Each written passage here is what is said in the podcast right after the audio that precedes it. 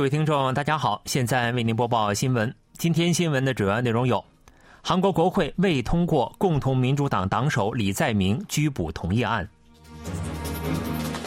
尹锡悦取消对郑纯信国家搜查本部长的任命；泽连斯基表示欢迎韩国援助武器，正邀请韩国领导人访问乌克兰。以下请听详细内容。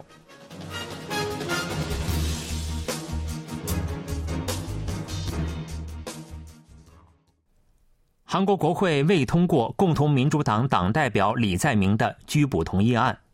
二十七日召开的国会全体会议对李在明拘捕同意案进行不记名投票。二百九十七名议员出席会议，其中一百三十九人投赞成票，一百三十八人投反对票，九人弃权，另有十一票无效。由于赞成票未过半，拘捕同意案未获通过。共同民主党一百六十九名议员全员参加投票，据推测，至少有三十人未投反对票，这将对李在明的政治地位造成不可避免的冲击。法务部长官韩东勋与李在明在投票前开始围绕李在明的嫌疑展开了激烈的唇枪舌战。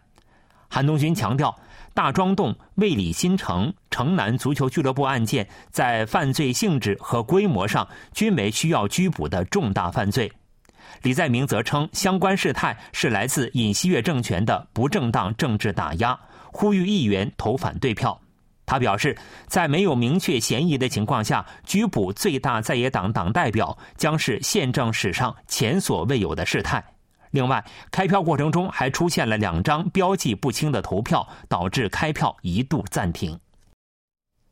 韩国总统尹锡悦取消对郑纯信国家搜查本部长的任命。郑纯信此前表明了辞意。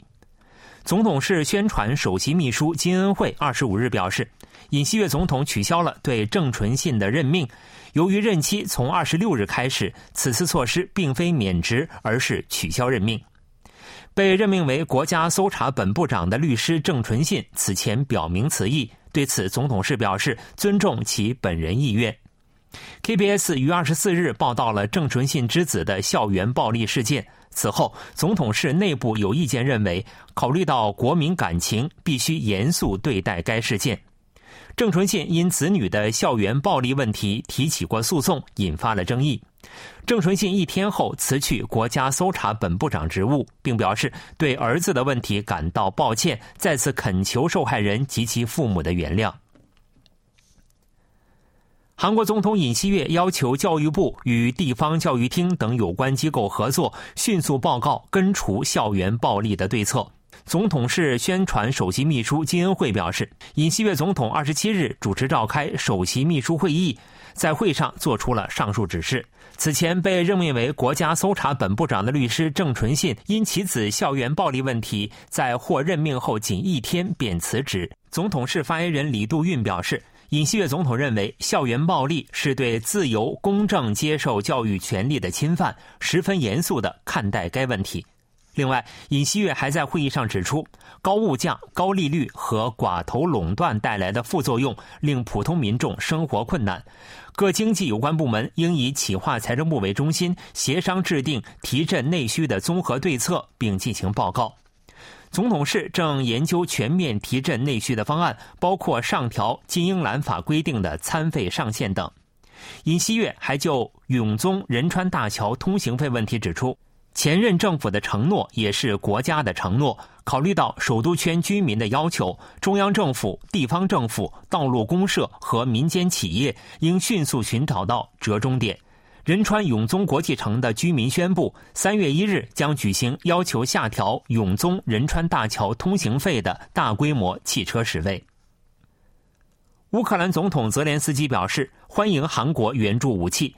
据乌克兰国家通讯社报道，泽连斯基于当地时间二十四日战争一周年之际召开记者见面会，就最近北约秘书长延廷斯图尔滕贝格呼吁韩国政府向乌克兰援助武器表示欢迎。泽连斯基表示，正邀请韩国领导人，并推进我国总理访问韩国。我方高度关注两国关系。泽连斯基还表示，正与其他国家讨论与这个出色国家有关的具体事项，希望能够借此找到援助乌克兰的机会。北约秘书长斯托尔滕贝格一月三十日敦促韩国政府向乌克兰提供军事援助，韩国政府则表示，韩国仅向乌克兰提供人道主义和经济援助，不援助杀伤性武器。出口炮弹的最终使用方为美国。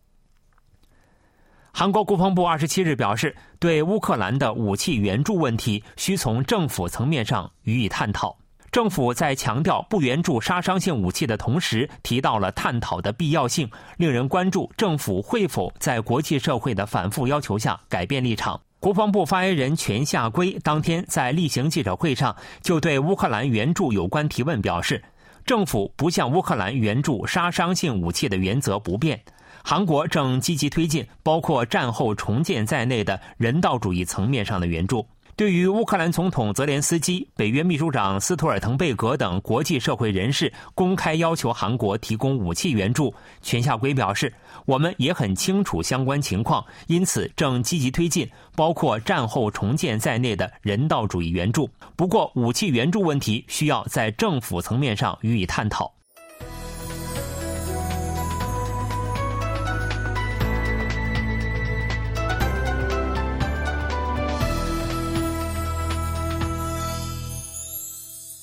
KBS World Radio，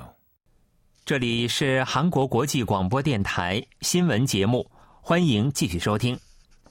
北韩召开劳动党全体会议，讨论农业生产问题。据朝中社报道，北韩主要决策机构劳动党中央委员会二十六日起召开全体会议扩大会议，国务委员长金正恩出席并主持会议。报道称。会议首日对首个议题进行了讨论，并听取了新时代农村革命纲领有关工作的报告。不过，报道并未公开具体议题。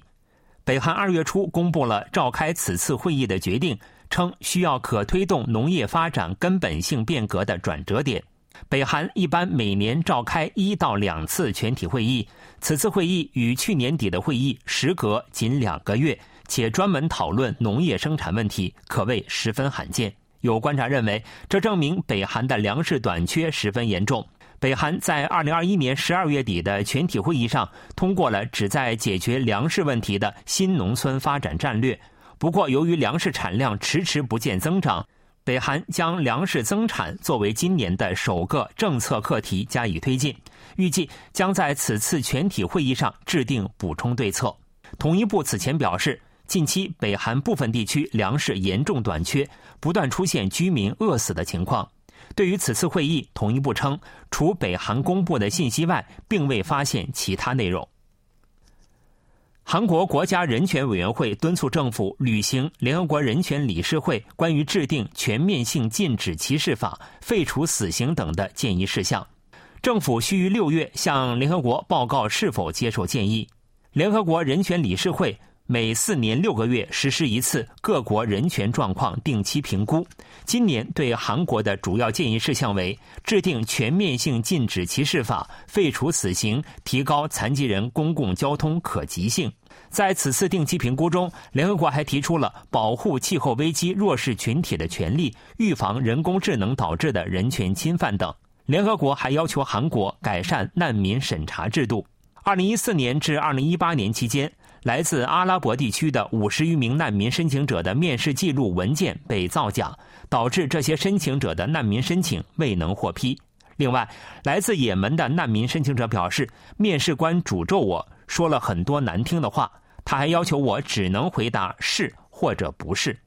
对于联合国的建议事项，国家人权委员会二十七日以委员长宋朵焕的名义发布声明，敦促政府尊重国际社会保护人权的决心，最大程度的予以接受。声明还指出，在讨论是否接受建议事项的过程中，应积极听取并反映人权委员会和市民社会的意见。联合国人权理事会定期评估的建议事项不具备法律约束力，但是否履行将成为国际社会评估一国人权状况的标准之一。韩国政府需在定于六月举行的第五十三届人权理事会会议前，向联合国报告是否接受建议事项。新闻为您播送完了，感谢各位收听。